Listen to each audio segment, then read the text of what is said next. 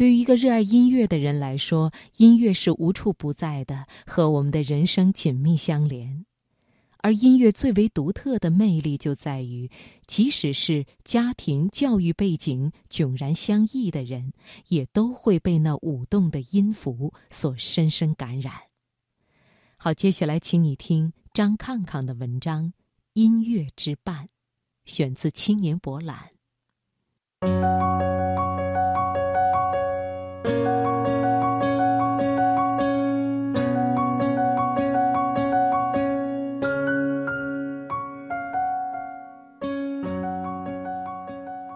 音乐是有年龄的，在我们幼年的时候，音乐也许曾经是保姆，旋律的构成简单而执着，但每个音符都舒缓、柔和、温厚和淳朴。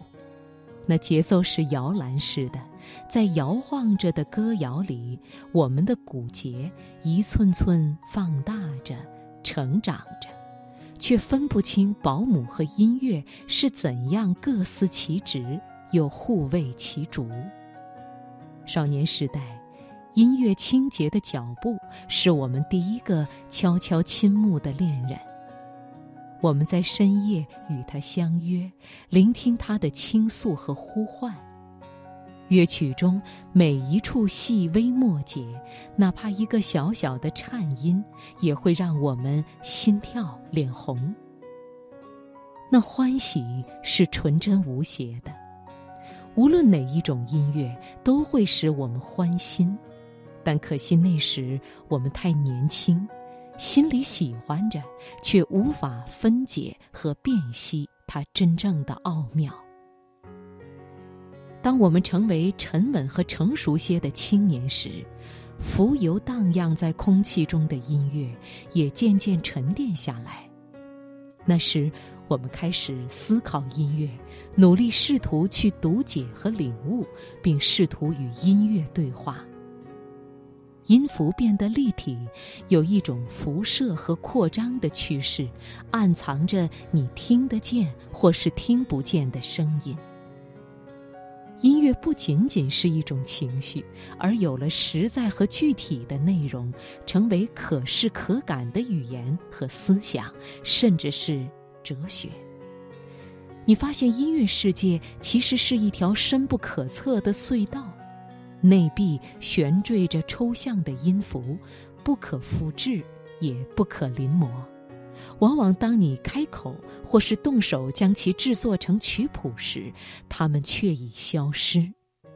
你只能将其烙刻在脑子里，一遍遍研磨成体内血液流淌的声音。被琐事、杂事、俗事缠身的中年，岁月匆促。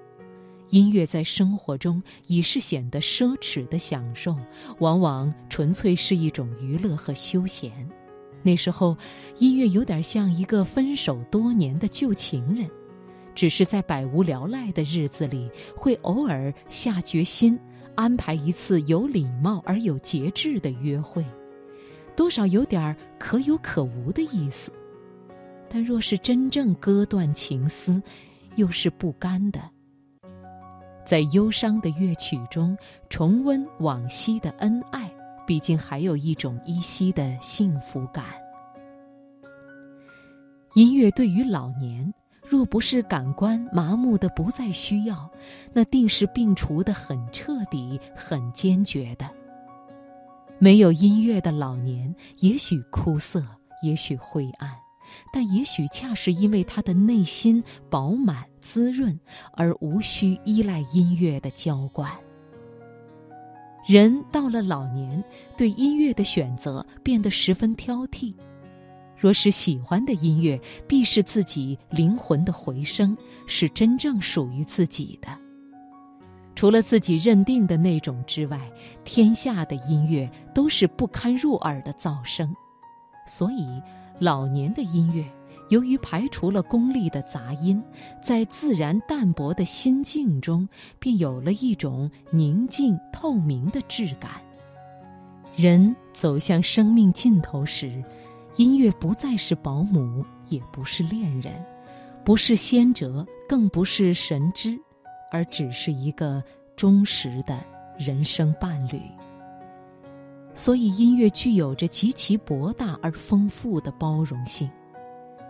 音乐无法定义，不同的音乐可以被每个年龄段的音乐爱好者、音乐迷分享。音乐其实是没有年龄的，古典或是现代，严肃或是流行，在欣赏者那里并没有绝对的界别。在感人至深的音乐中，我们经常迷途，甚至错位。但音乐宽容大度，他知道自己所能在人们心上激起的回声，是喜欢的唯一标准。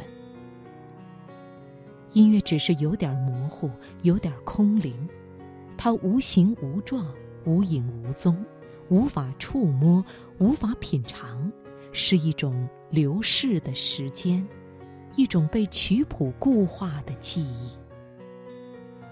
音乐被人吸纳到心里去，又被人在各个生命阶段自然而然地传递下去，音乐就变得永恒了。